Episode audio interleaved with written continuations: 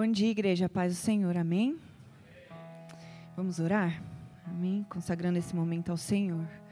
Senhor Jesus, Pai, eu quero, Senhor, te agradecer por esse tempo, te agradecer por esse momento, Pai.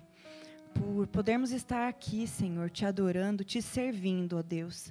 Em nome de Jesus, Pai, que o Senhor traga, Senhor, as respostas, Senhor, aos corações dos teus filhos, Senhor, nessa manhã. Pai, eu admito aqui, Senhor, diante dos meus irmãos que eu não tenho nada para oferecer, Senhor, nada, Deus. Mas o Senhor, Pai, sabe de todas as coisas, o Senhor tem todas as respostas e o Senhor usa quem o Senhor quiser. Senhor, em nome de Jesus, eu declaro a minha completa e total dependência do Teu Santo Espírito nessa manhã, ó Deus. E que a Tua palavra, Senhor, seja pregada nessa manhã, Pai. Que o Senhor receba todo o louvor, toda a glória, Senhor, em nome de Jesus, Deus. E que nós saiamos daqui, Senhor, transformados, Senhor, pelo poder que há no nome de Jesus. Amém. Amém. Glória a Deus. Peraí, gente.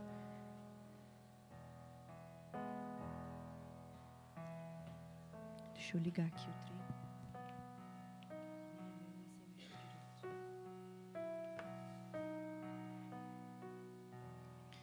Glória a Deus. Vamos abrir as nossas Bíblias no livro de 2 Samuel, capítulo 11. Nós vamos ler primeiramente dos versículos 1 ao 5.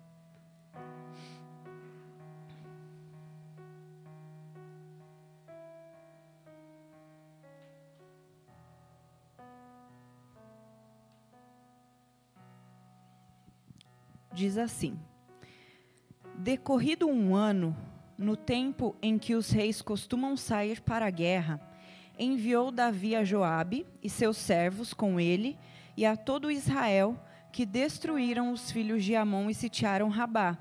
Porém, Davi ficou em Jerusalém. Uma tarde, levantou-se Davi do seu leito e andava passeando no terraço da casa real. Daí viu uma mulher que estava tomando banho, era ela muito formosa. Davi mandou perguntar quem era. Disseram-lhe: É Batseba, filha de Eliã e mulher de Urias, o heteu. Então enviou Davi mensageiros que a trouxessem. Ela veio e ele se deitou com ela. Tendo-se ela purificado da sua imundícia, voltou para sua casa. A mulher concebeu e mandou dizer a Davi: Estou grávida é, logo aqui no primeiro versículo que a gente leu, quando fala assim, porém Davi ficou em Jerusalém. É, aqui existe uma crítica a ele, né? Porque o versículo primeiro ele já começa a falar no tempo em que os reis costumam sair para a guerra. É, nesse tempo em que os reis costumavam sair para as guerras, Davi, Davi decidiu ficar em Jerusalém. Ele decidiu ficar em casa. Esse não era um costume de Davi. E ele tomou a decisão errada. Aquele era um tempo de guerrear. Mas Davi, ele escolheu ficar em casa. Ele escolheu não participar daquela guerra naquele momento. E aí, lá em Eclesiastes, capítulo 3, dos versículos 1 ao 8, fala sobre o tempo, né? Acho que a maioria de vocês aqui já deve ter ouvido falar dessa passagem, diz assim: Tudo tem o seu tempo determinado, e há tempo para todo propósito debaixo do céu. Há tempo de nascer e tempo de morrer, tempo de plantar e tempo de arrancar o que se plantou, tempo de matar e tempo de curar, tempo de derribar e tempo de edificar, tempo de chorar e tempo de rir tempo de prantear e tempo de saltar de alegria, tempo de espalhar pedras e tempo de ajuntar pedras, tempo de abraçar e tempo de afastar-se de abraçar, tempo de buscar e tempo de perder, tempo de guardar e tempo de deitar fora, tempo de rasgar e tempo de coser, tempo de estar calado e tempo de falar, tempo de amar e tempo de aborrecer tempo de guerra e tempo de paz. Existe um tempo para todas as coisas. Existe um tempo de guerra e um tempo de paz, que é o que a palavra nos mostra. Amém? Se eu tomar decisões equivocadas, fora do seu tempo, provavelmente eu vou fazer algumas besteiras. Situações que muitas vezes a gente acha que são bobagens, situações que muitas vezes a gente toma sem o devido cuidado, sem prestar atenção qual é o tempo que nós estamos vivendo, sem nós consultarmos a Deus, sem nós pararmos para pensar se devemos fazer determinadas coisas ou não. Nós, provavelmente, se nós não respeitarmos o tempo, nós vamos nos frustrar e podemos machucar outras pessoas. Davi, ele estava vivendo um tempo de guerra e Davi naquele momento ele tomou a decisão errada. Quantas vezes nós não fazemos isso?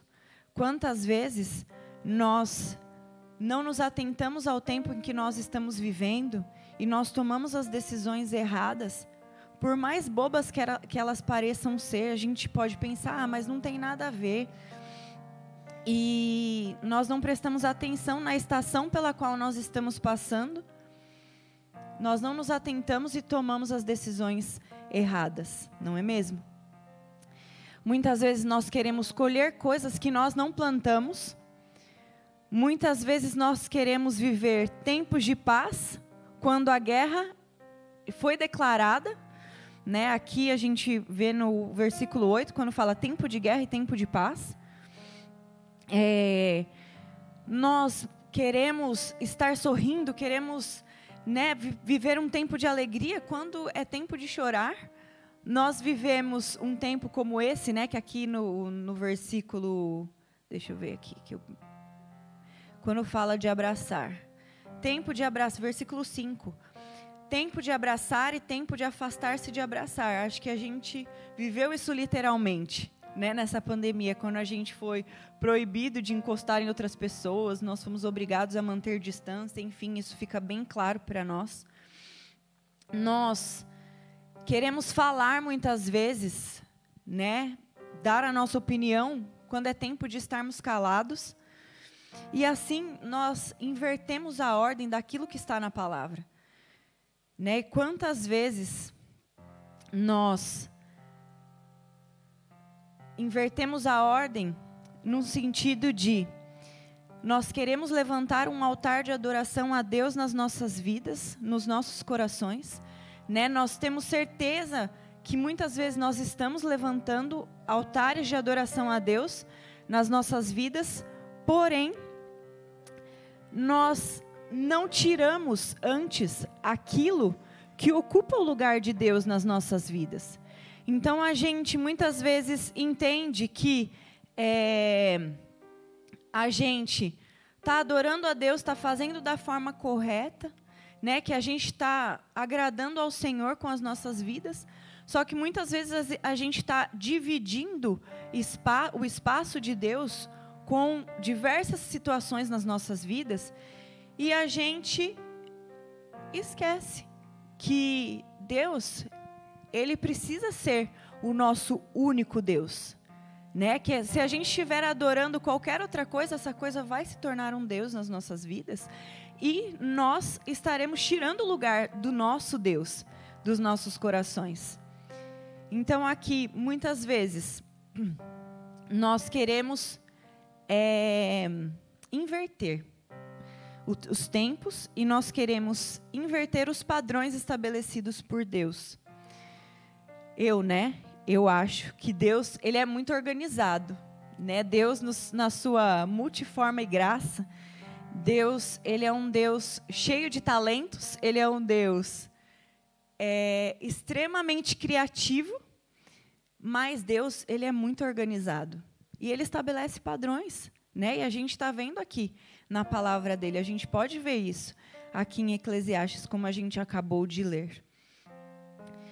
É, nós tivemos na algumas semanas aí, né, de muito aprendizado. Nós tivemos o seminário de libertação e o apóstolo Géser falou bastante sobre isso, e principalmente na, na última aula, ele falou sobre a questão do, do altar de adoração. né? E foi engraçado que ele estava falando, eu tinha anotado, né, o tema da palavra e falava Deus, né, fala comigo e Deus tinha me dado um tema da palavra, que era esse restaurando o altar de adoração. Aí eu anotei, deixei lá anotado. Aí na última aula do seminário, o, o apóstolo começou a falar sobre isso. Aí eu falei assim, Nath, a Nath estava sentada do meu lado ali. Eu falei, amiga, você pode olhar que eu já escrevi, que eu não estou copiando nada de ninguém. Você é minha testemunha, tá? Mas, enfim. E ele falou bastante sobre isso, né? Sobre tomarmos as decisões corretas, baseadas na palavra, a respeito do que queremos para as nossas vidas. E tudo está na palavra. Amém? Nós vamos ler agora o Salmo 51.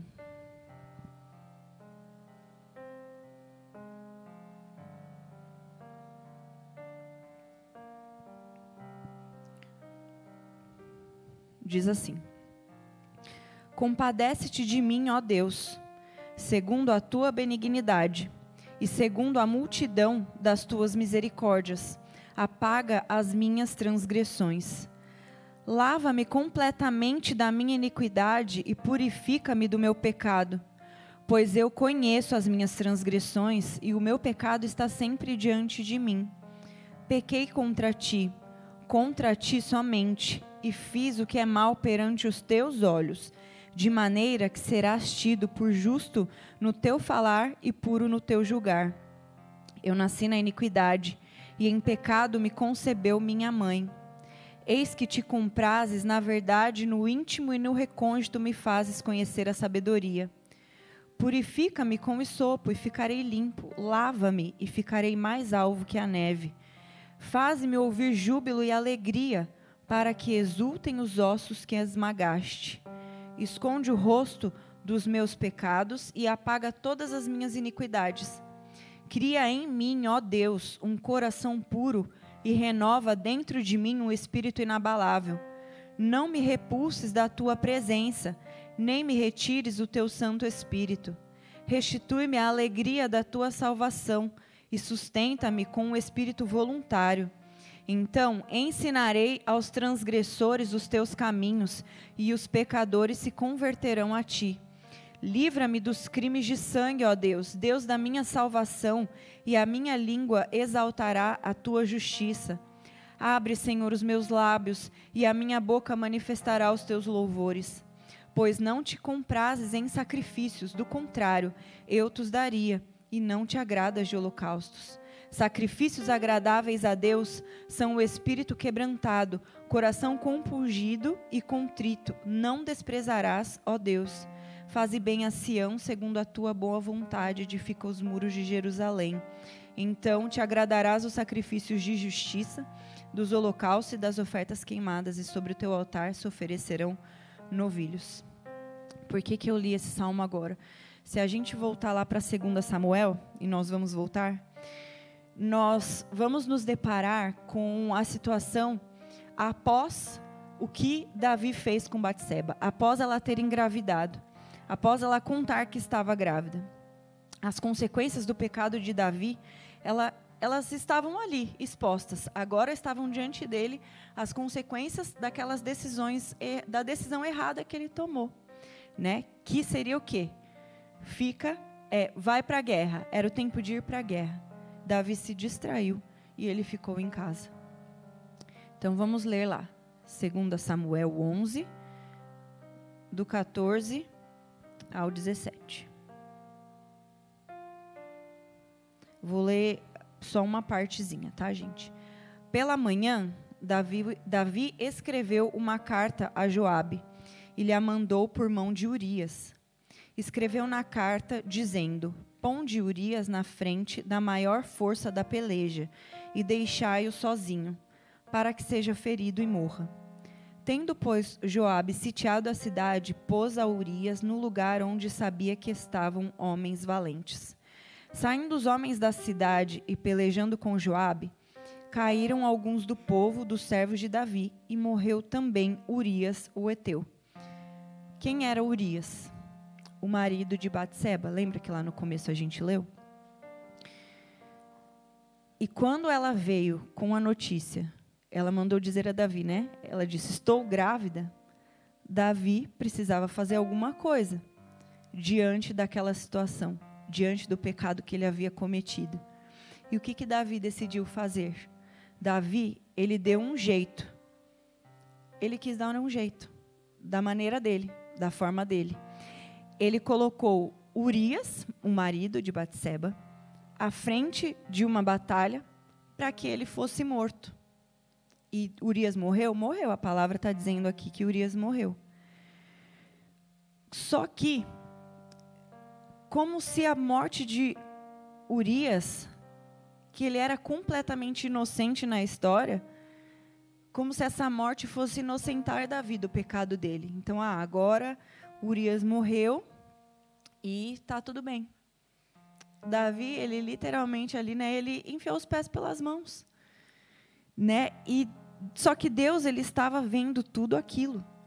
Por mais que aquilo estivesse de repente na mente de Davi que ele não tenha dividido com ninguém, Deus sabia. Deus estava vendo. Sabe? Deus era testemunha daquela situação. E muitas vezes é o que nós fazemos com a nossa vida. Ah, mas eu não matei ninguém, não adulterei. Que bom que não matou ninguém, né?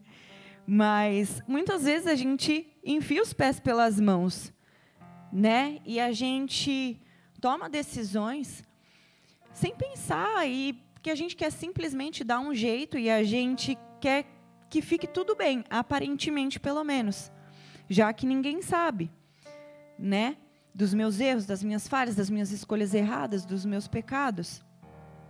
Mas gente, Deus, ele sabe. O Senhor, ele tudo vê. E é com ele que nós devemos nos preocupar. Aqui no Salmo 51, Davi ele fala no versículo 4: Pequei contra ti, contra ti somente, e fiz o que é mal perante os teus olhos. Ele não estava falando de Urias, ele não estava falando de outras pessoas, ele estava falando de Deus. O maior pecado, é, não sei se eu posso falar o maior pecado, mas ele enfim, ele pecou contra Deus. Essa, essa foi a pior parte. É isso que eu quero dizer. Essa foi a pior parte. Pecar contra o Senhor. Pecar contra o Senhor e ficar distante da presença dele, né? E as consequências do pecado, muitas vezes das nossas escolhas erradas, muitas vezes elas serão vistas mesmo pelas pessoas né? Tava ali, Batseba estava grávida. E aí, o que, que ia fazer? Mas a gente muitas vezes vai pensar que a gente precisa dar o nosso jeito, que a gente precisa fazer alguma coisa, porque senão as pessoas vão descobrir aquilo que a gente fez. E aí a situação vai ficando cada vez pior. Só que as consequências realmente elas são inevitáveis. As consequências de quaisquer das nossas escolhas sejam as nossas escolhas boas ou não, as consequências elas virão. Mas em Jesus, no Senhor, quando a gente busca por Ele, quando a gente busca por arrependimento, por perdão, as nossas consequências já não nos trazem mais condenação, amém? Jesus, ele morreu naquela cruz também para nos trazer o perdão para que nós recebêssemos o perdão. Mas nós precisamos levar a Ele os nossos corações arrependidos, nós precisamos levar ao Senhor a decisão de é, levar ao Senhor em arrependimento os nossos pecados e as nossas falhas, a decisão é nossa. Se de repente o tempo do pecar, das escolhas erradas, veio sobre as nossas vidas, nós estamos vivendo isso, é tempo de arrependimento. O tempo do arrependimento é agora. E a gente precisa escolher. Essa decisão é nossa. Bem também como foi a decisão do pecar. Amém?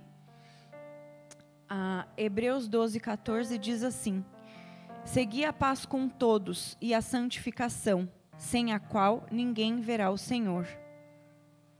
A santificação, a santidade e o arrependimento eles andam juntos.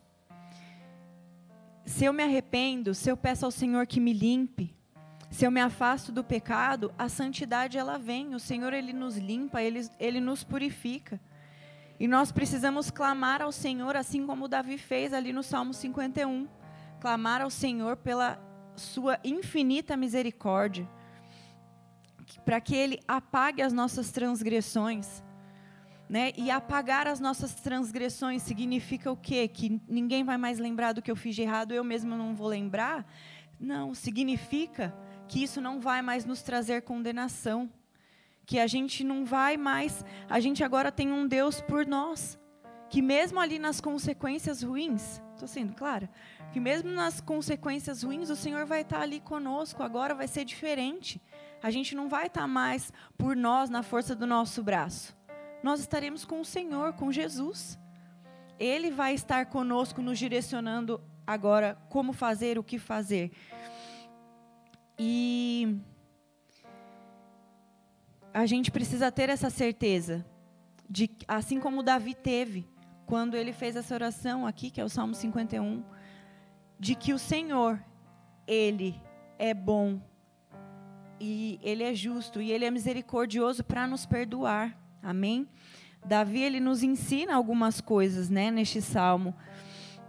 É, quando ele clama ao Senhor ali nos versículos 2 e 7. Vou ler rapidinho.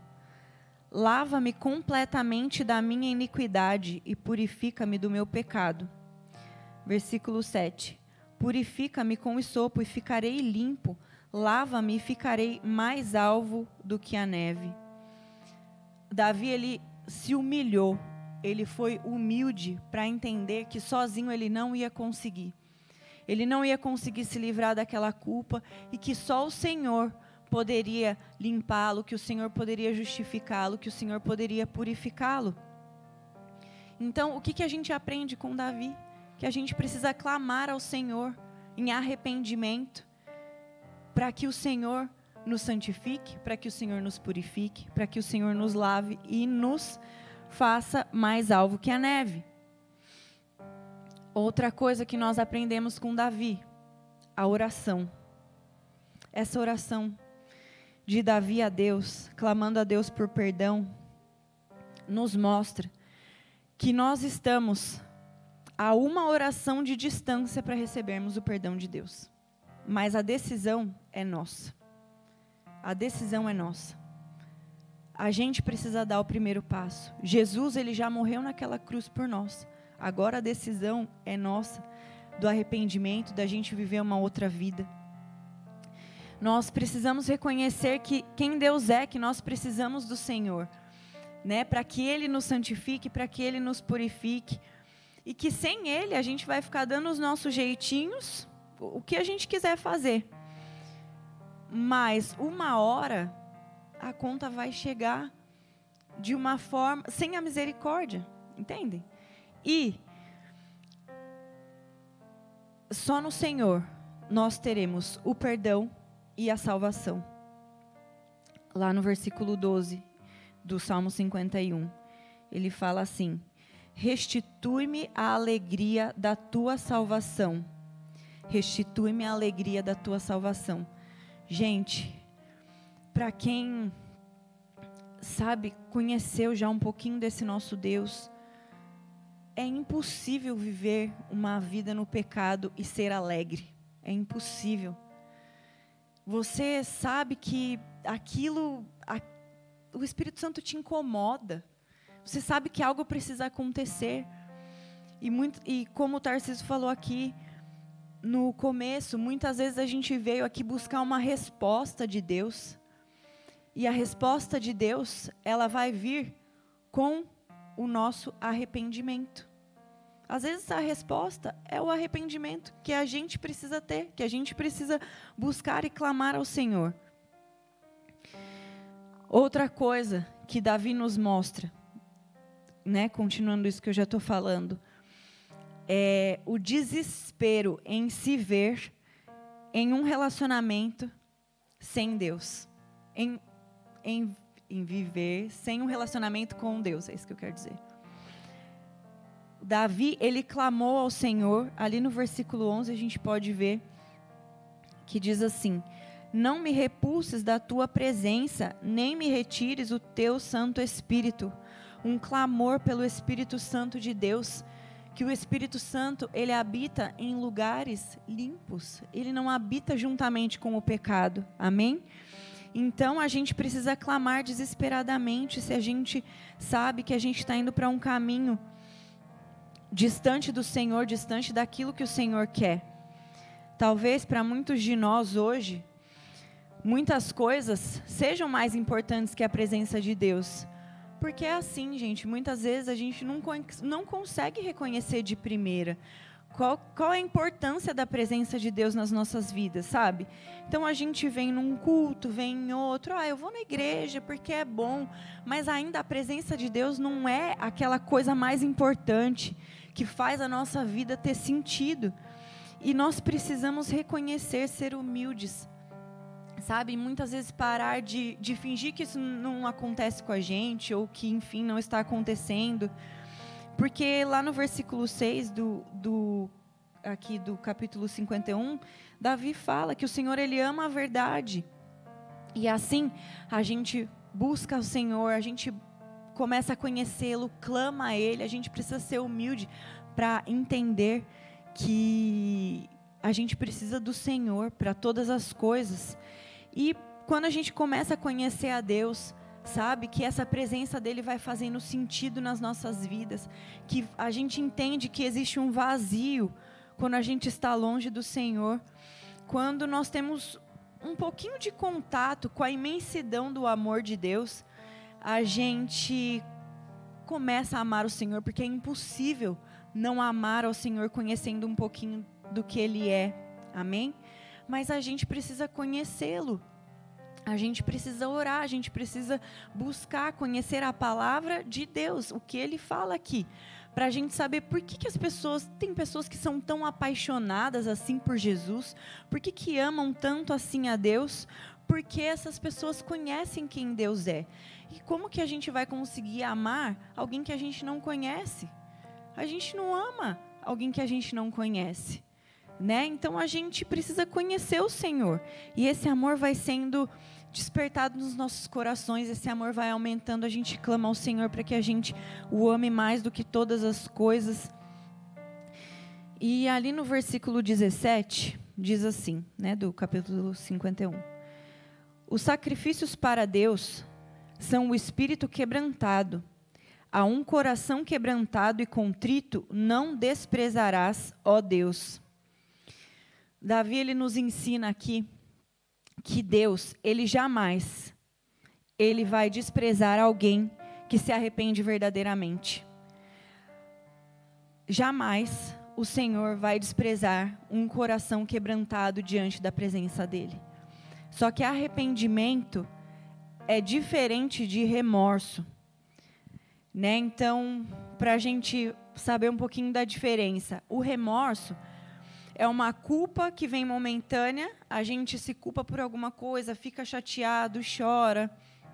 Só que daqui a algum tempo, a gente está fazendo a mesma coisa igual e nada mudou.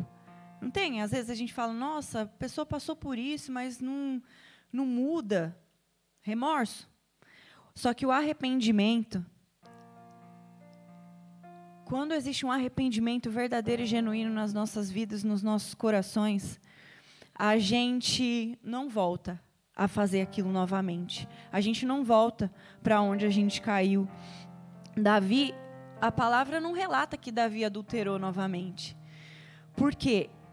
Porque Davi entendeu o tanto que aquilo foi desprezível aos olhos do Senhor e o quanto que aquilo poderia ter custado a ele a salvação dele, a vida eterna com ele, o relacionamento dele com Deus. E Davi, ele suportou as consequências desse seu pecado, né? Ele suportou. A palavra depois mostra as consequências, porque a palavra de Deus ela não omite também, gente. É, a verdade, as consequências da, da, as falhas dos grandes homens de Deus, né? Porque eram humanos. Mas Davi ele decidiu nunca mais voltar para aquele lugar que o levou para longe do seu Senhor.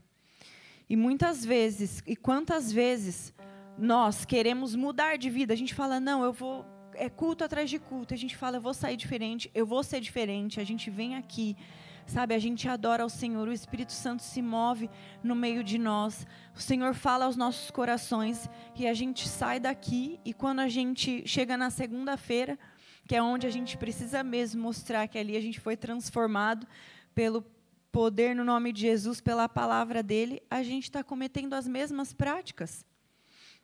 Quantas vezes a gente sustenta situações nas nossas vidas que o tempo daquilo já passou? E a gente está ali tentando sustentar situações que Deus já mostrou que era melhor ficarmos distantes daquilo. E a gente não muda. Nada muda na vida da gente. E aí a gente acha que muitas vezes a resposta de Deus para nós é uma casa, é um carro, é um casamento, é um marido quando na verdade a resposta de Deus para nós está numa oração, num clamor, em arrependimento por aquilo que nós temos desagradado ao Senhor. A resposta para as nossas vidas muitas vezes é investirmos num relacionamento com Deus, porque é isso que Ele quer e Ele está disposto a receber o nosso coração quebrantado. Amém? Porque a um coração quebrantado o Senhor não despreza. Lembrem-se dessa palavra, amém? o altar de adoração a Deus nas nossas vidas, ele começa a ser erguido ou reerguido, dependendo do ponto em que você está, quando nós escolhemos derrubar tudo aquilo que não presta das nossas vidas. E a gente resolve edificar um altar ao único que é digno. O altar de adoração a Deus nas nossas vidas, ele vai ser erguido ou reerguido quando nós nos arrependemos de verdade e tomamos decisões, muitas vezes drásticas. Muitas vezes, para viver uma vida com Deus, nós precisaremos tomar decisões drásticas ou que muitas vezes a gente não se atenta para situações que parecem bobas no nosso cotidiano. E a gente vai alimentando, vai sustentando aquelas situações, né?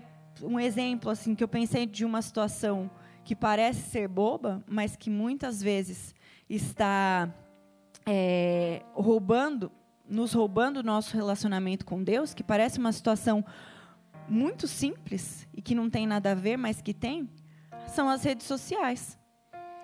Né? As redes sociais, quantas horas a gente não passa ali vendo uma coisa ou outra, se alimentando daquilo, porque a palavra fala que os nossos olhos são as janelas da nossa alma. E aí a gente, quando vê, passou horas ali. E o que, que aquilo edificou no nosso relacionamento com Deus? Nada. E aí a hora que a gente vai ver, a gente passou um dia sem orar, a gente passou um dia sem ler a Bíblia. E aí no outro dia a gente fala que vai ser melhor e a gente não muda. E no outro dia também, e no outro dia também. E aí, ah, não, mas é só uma rede social que bobeira mas que está tomando muitas vezes o lugar de Deus nas nossas vidas. Amém?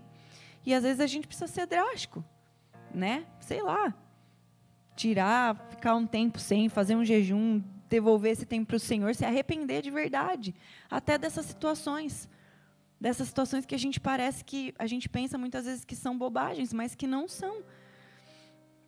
A palavra fala lá em Tiago 4:4 diz assim: Infiéis, não compreendeis que a amizade do mundo é inimiga de Deus? Aquele, pois, que quiser ser amigo do mundo, constitui-se inimigo de Deus.